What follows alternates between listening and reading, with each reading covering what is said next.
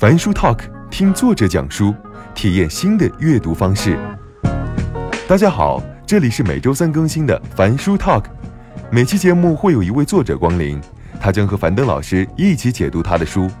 订阅本栏目，随时随地和作者相约在路上。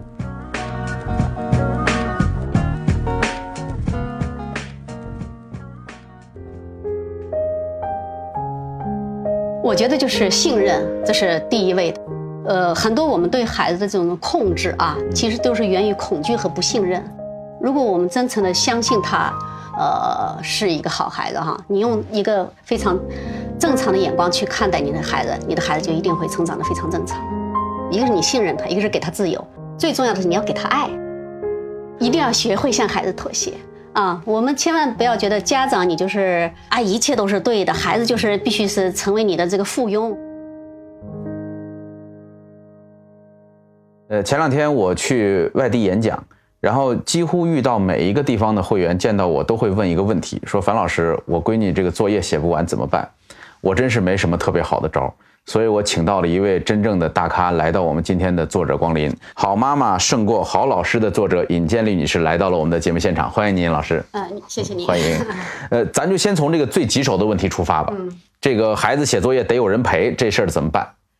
呃，陪是不对的。嗯，其实正好就是我这本书里边写了一篇文章，就说不陪才能培养好习惯。嗯，如果呃家长从一开始你就认为孩子写作业是要需要陪的，那孩子的自觉意识他是无从去生长的。我们的目的是要培养一个能够自觉学习、自己做自己事情的这样的一个孩子哈。嗯，那呃所以说你的目标一定不要放在陪上面。嗯，再好的陪也不如培养孩子自己独立的去做事更好。您这里边有一个非常重要的词儿叫自觉意识啊，呃。但是我就知道家长们会怎么问，说，但是他现在已经没有自觉意识了，我怎么办呢？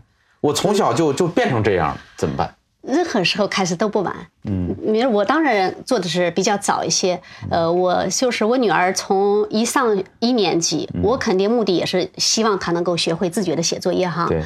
呃，那个孩子他刚开始这一段时间呢，他不习惯写作业这个事儿，经常忘了。嗯，那我会适当的提醒一下。嗯，等到过了一段时间以后，我觉得我经常这样提醒本身就是不对的。嗯，然后我就跟我女儿谈了一次话，我说：“宝贝儿，那个，你看你上做了小学生了，天天都会有作业，作业呢是必须要天天写的。你以前呢，妈妈总是提醒你，那以后能不能就是你自己管理作业？妈妈不提醒你了，行不行？孩子肯定都是愿意答应的。对，一般来情况下哈。”那我女儿肯定也说行，嗯，然后她就答应了。那头一天，呃，她就记住了，自己去写了。接下来可能某一天她就忘掉了，忘掉了怎么办呢？我就尽量不去提醒她，因为我说过了，说妈妈以后不提醒你了，你自己提醒自己哈。但是这不要惩罚她哈。我后来那天我女儿呢，确实就忘了，一直她到了要睡觉了，我记得是躺在床上了，她才想起了，哎呀，今天忘了写作业了。然后一很多家家长在这种情况下就会批评。哎，说是你看，让你自己记着点，你不记着哈，千万别这样。就是孩子难免犯错误。对，我觉得家长你不希望孩子犯错误，你就永远在他犯错误的时候不要指责他，你只是帮他想办法改正就行了。对，所以那天我女儿说一下想起来，她一下就慌了，就急着说该怎么办。我说没事儿，宝贝儿。我说你看那个谁都会有忘忘记什么事情的时候，我先情绪上安抚他一下哈。结果他爸爸旁边急了，说赶紧下来写吧。嗯。他爸爸这样一说，孩子马上马上就表现出不情愿，因为他已经很累了，想睡觉了哈。对。后来我就马上跟我女儿说：“我说宝贝儿，你想今天写你就今天写，嗯，你今天不想写，明天早晨咱们妈妈早点教你，明天早晨写。对。如果你明天早晨也不想写，这次作业要不咱就别写了。嗯。那肯定他不敢选择第三种哈。对。然后第二天早晨太早的起也不愿意。嗯。然后后来自己想想啊，那还是今天写吧，因为最后这个决定是他自己做出来的，所以就没有抗拒性了。那我们想一下，如果说当时爸爸就也坚决要求必须今天写，那他就开始抗拒了。所以我觉得培养孩子自觉意识，就是说你要稍微的拿捏一下，把工作做到孩子心里面去。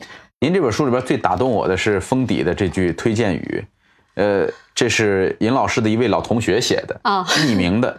他说：“我原来只看到我的孩子和你的孩子之间的差别，自从看了你的这些文章，才发现这差别原来是我和你之间。”作为母亲，你是把孩子精心教育大了，我其实只是把孩子养活大。啊，这确实是我一个老同学写的话。这个他是在我这本书出版之前，但是我已经把这个书稿写完了。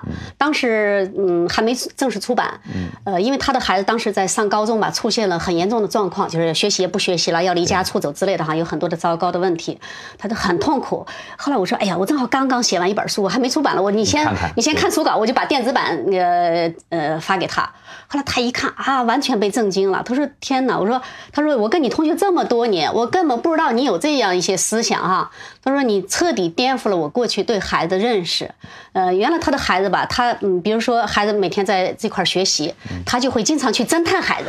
对呃，假借说是哎一会儿送个水果，一会儿送杯水，去看看孩子学习了没有。其实他孩子原本基础还是不错的，初中嗯到初中毕业学习也不错，但是上了高中了，跟妈妈就发生这种激烈的冲突。家长越是期望高，孩子越不愿意学习。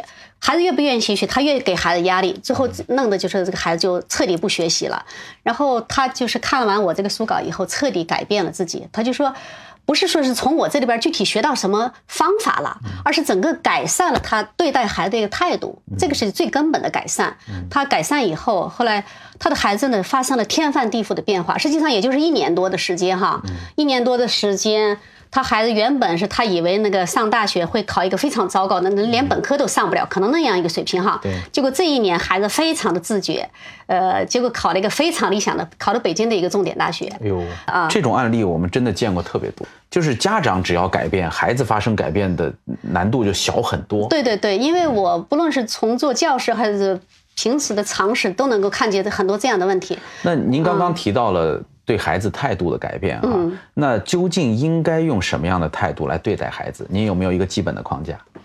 我觉得就是信任，这是第一位的。嗯，呃，很多我们对孩子的这种控制啊，其实都是源于恐惧和不信任。对，如果我们真诚的相信他，呃，是一个好孩子哈，你用一个非常。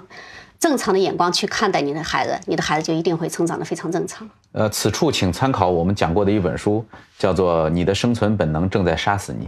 就那本书里边告诉我们说，一个父母为什么总是对孩子那么紧张，嗯，那么 nervous 那种那种感觉。对，您您继续。第一个是要信任啊，嗯，还有呢？我觉得，嗯，第二个就是说给他足够的自由，嗯，自由是非常非常重要的一种成长的营养剂。对。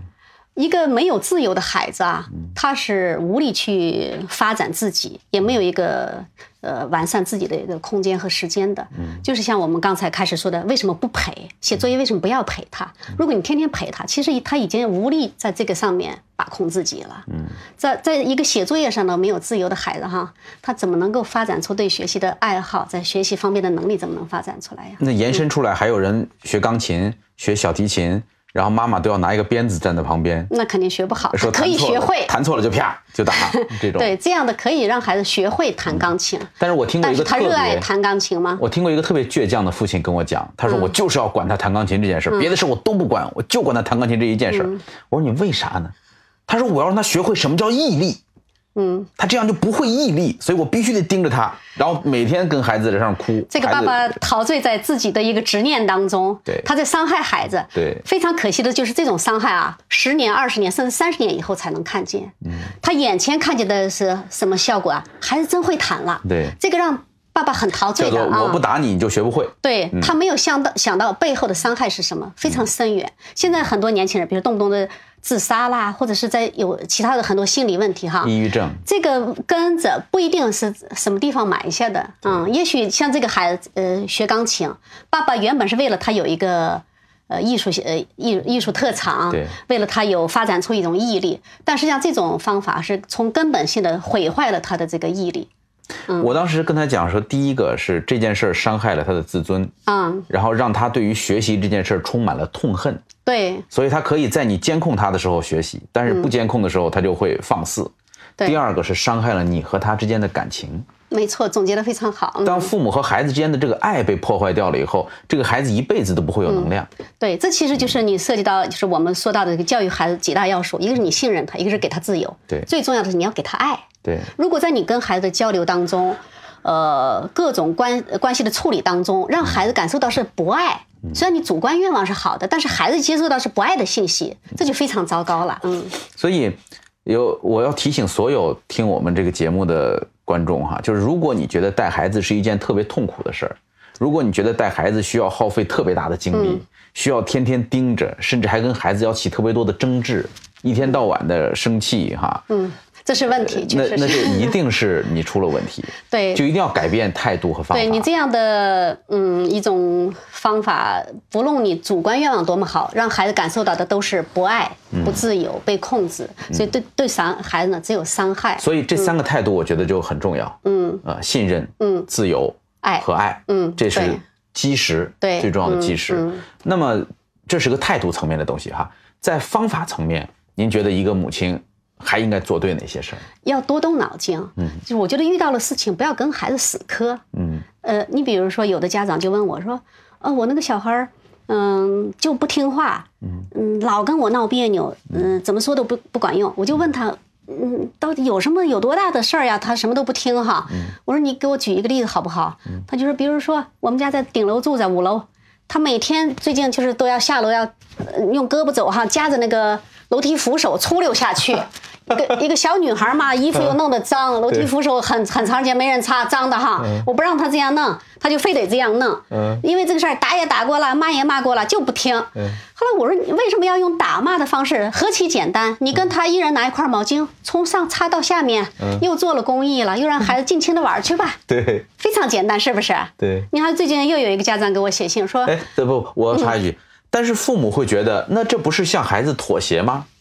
一定要学会向孩子妥协。嗯，为什么不向孩子妥协呢？对。啊，我们千万不要觉得家长你就是对的呃，啊，一切都是对的，孩子就是必须是成为你的这个附庸、附呃下属哈，千万不要这样认为。家长会很奇怪，嗯就是在在我看来，您刚跟我说那个场景的时候，我觉得这小女孩好可爱，就是、嗯那招我都不知道怎么学会的，特别可爱。啊但是家长就喜欢给人纠正过来。这是家长，所以自己家长的修为嘛。所以在这个教育孩子过程当中啊，不是说是你家长永远就要指点孩子怎么做，而是你自己想办法怎么样的学会自，呃就是提高自己的修养。嗯，你学会做父母，比你怎么样指点孩子去更去去指点孩子更重要。嗯我有个同事就跟我讲，嗯他小时候只要考第二名，他就不敢回家。他妈妈呢是那个学校的老师，哦，所以他妈妈的严格程度就是必须考第一，考不了第一不给做饭。那后来呢？后来这孩子是考上了不错的大学，嗯但是有非常严重的焦虑症。是吧？焦虑非常严重，就对对对。就做什么事儿都觉得不满意，我我没做好，老觉得自己没做好。对这种严格的后果有两个，不是要么就是他学习彻底最后一败涂地了，嗯要么就是整个呃虽然学习还行，但是他的心理受到创伤了啊。所以家长如果说你真的是爱孩子哈，你一定要考虑他的一生，一生的幸福。嗯他甚至是学历可以低低一些哈，但是他这一生过得很幸福，是不是更更好呀？在这插播一下，嗯你虽然看尹老师老替他的闺女写作业什么的哈，但是人家闺女成绩很好，嗯然后现在还去了这个美国的常春藤名校，嗯，然后毕业现在工作，嗯跟你的关系也很好吧？我估计，啊，挺好的。对，因为教育只要不出问题，母女之间的关系是会很好的。对，其实我女儿就是一个正常孩子，真的，我就觉得，呃，任何一个孩子，他经历这样一个非常正常的一个家庭教育以及学校教育哈，呃，我觉得都会嗯这样变得但是现在。您知道吗？嗯像您这样管孩子，或者像我这样管孩子，在社会上变成了另类。嗯就是我我儿子的同学到家里来玩，回去以后特别奇怪的跟他父母讲，说你知道吗？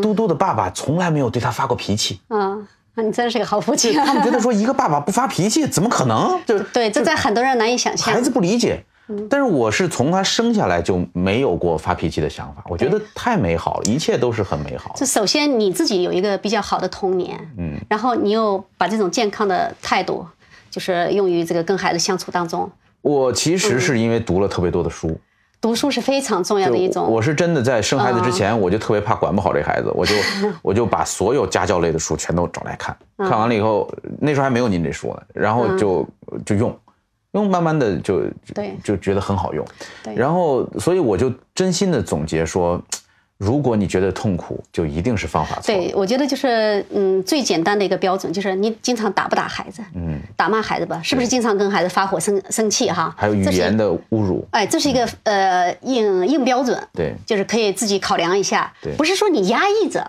不是心里边想发火啦，我憋着宁忍着没发，当然应该适当的忍一下。对关键就是你内心有没有气，你怎么看待孩子这些错误？嗯，很多人也是对于我就说从小没打骂过孩子一次哈，很奇怪很奇怪。嗯，这真的一点都不奇怪。有什么错误是你需要你打的呢？比如说我女儿，她小时候我刚刚买这样一瓶那个擦脸油，很贵哈。嗯。刚放到那儿还没用两天呢，他看着不是我这样抹吗？他刚刚两岁呃小孩儿，她也模仿。有一天我正在干活，没注意他，他一个人站在我梳妆台跟前，把这一瓶油一会儿全祸害完了。他把，因为他不懂的，他就用小手都弄出来，都弄到脸上，还美还。嗯然后一般的妈妈就觉得，哎，气坏了，打一顿哈。对然后我就跟，哎，太可笑了，别动啊！来，妈妈给拍个照片。嗯我拿着相机给他拍个照片，哎，留下一个影像，多多可爱呀！这。太棒了，这是美好的回忆，这是对。对对，一瓶油值几个钱呀？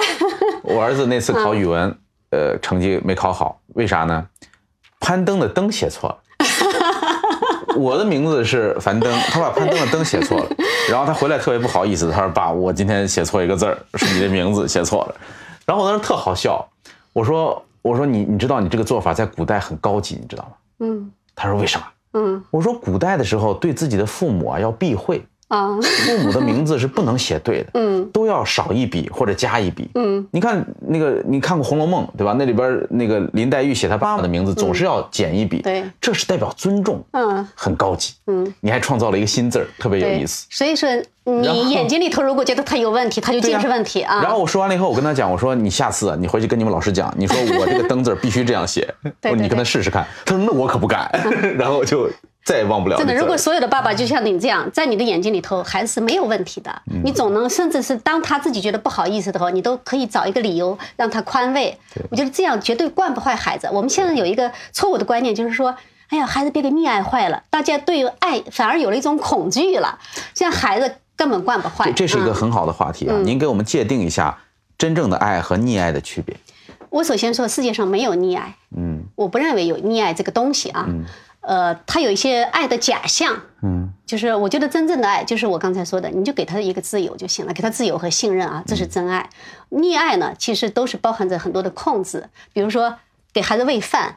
你为什么要强行给孩子喂饭？就是因为你不信任他，知道自己知道饥饱，那个不是爱爱那根本就不是爱，对对，哎绝对不是爱，嗯，那是溺爱。对，就是所有的这种呃，其实所谓的溺爱，它就是披着一个爱的外衣，对孩子的强力控制。嗯这种控制啊，最后会严重的伤害孩子的。真正的爱是建立在信任和尊重的基础上。对对，你信任他，家长还有一个很大的问题，就是就是整个社会的惯性的问题，就是当他看到周围的人都在报培训班的时候，每个人，我我在南京见过最夸张的是，周末四个语文班，三个数学班，嗯，还有俩英语班。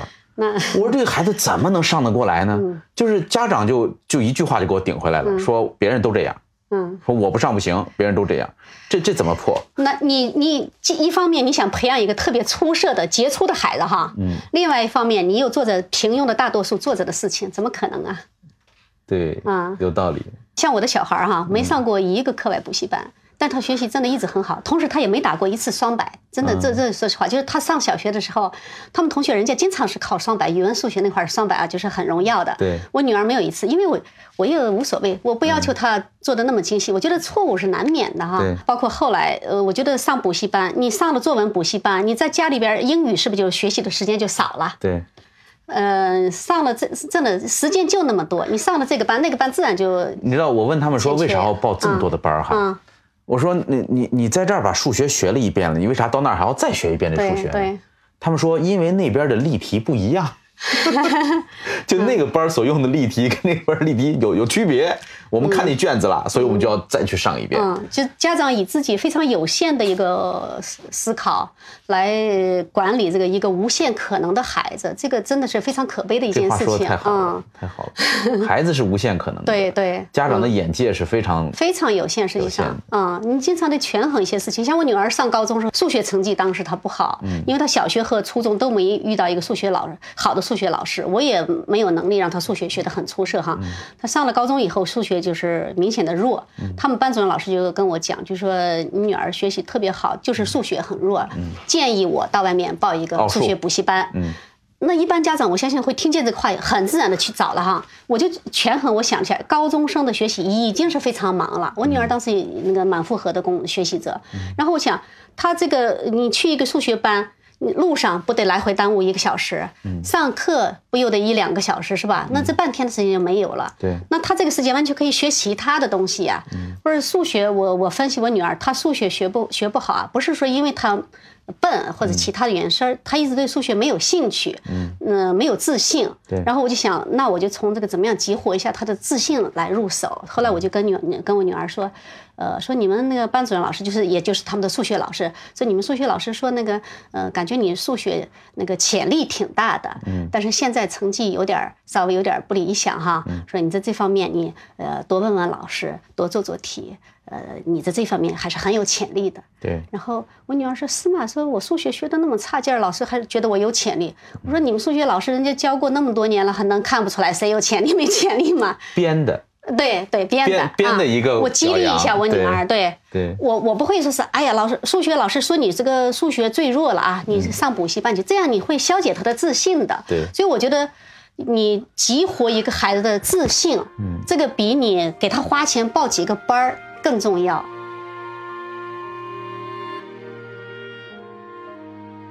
您这里边专门有一章谈孩子的品格教育，哈。您觉得在做品格教育的时候，最重要的是哪几件事儿？我觉得品格教育是一个人的整个成长的基础，或者是一个教育的基础。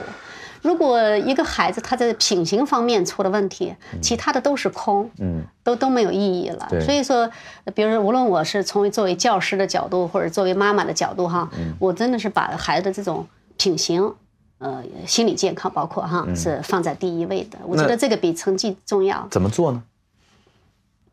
呃，这个细节就会非常多了。比如说，我就举一个例，我书中写到一个小例子。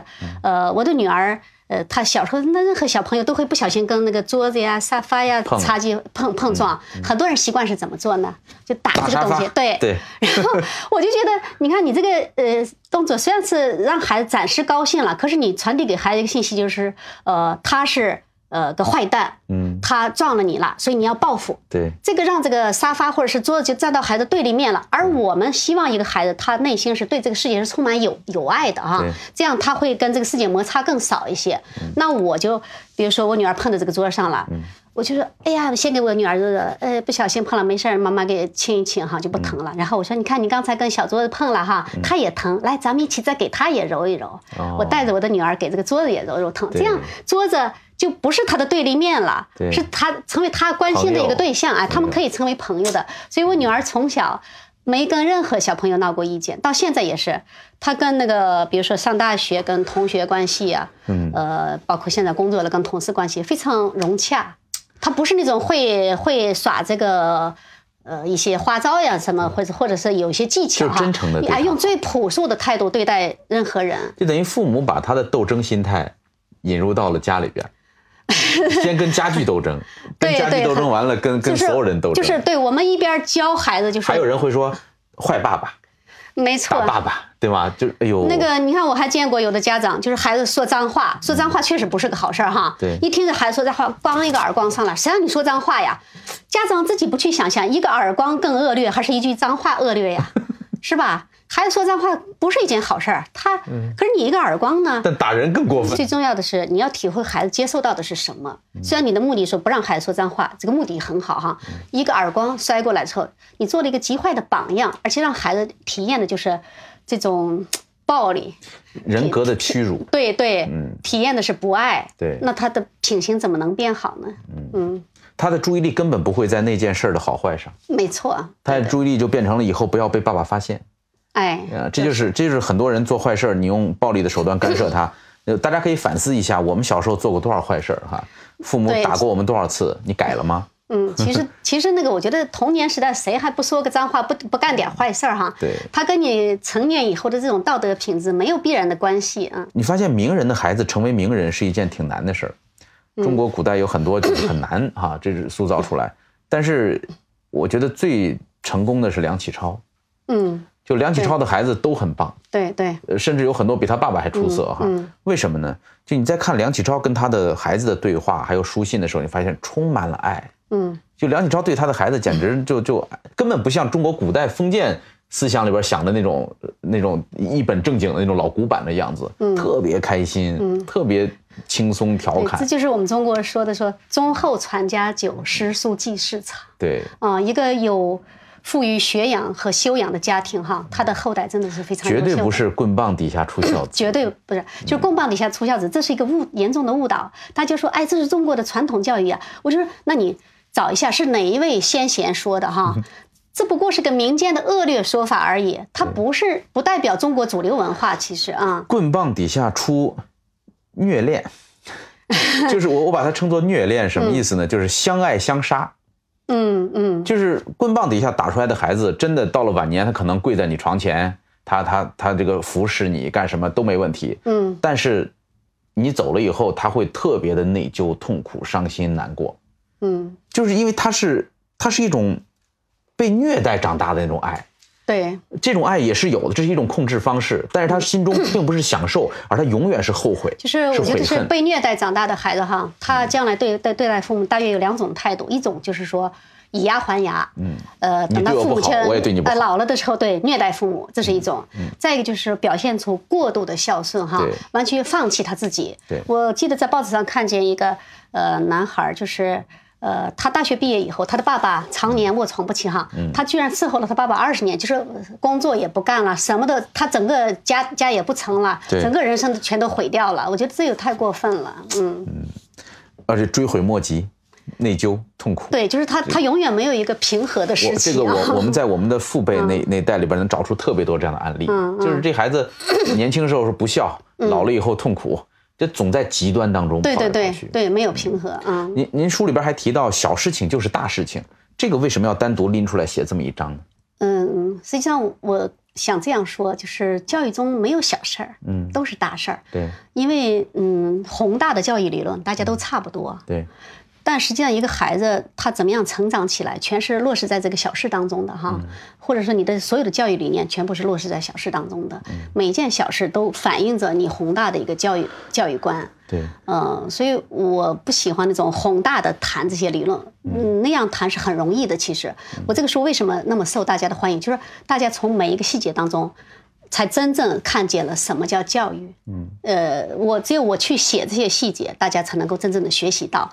哪几个细节是你最强调的？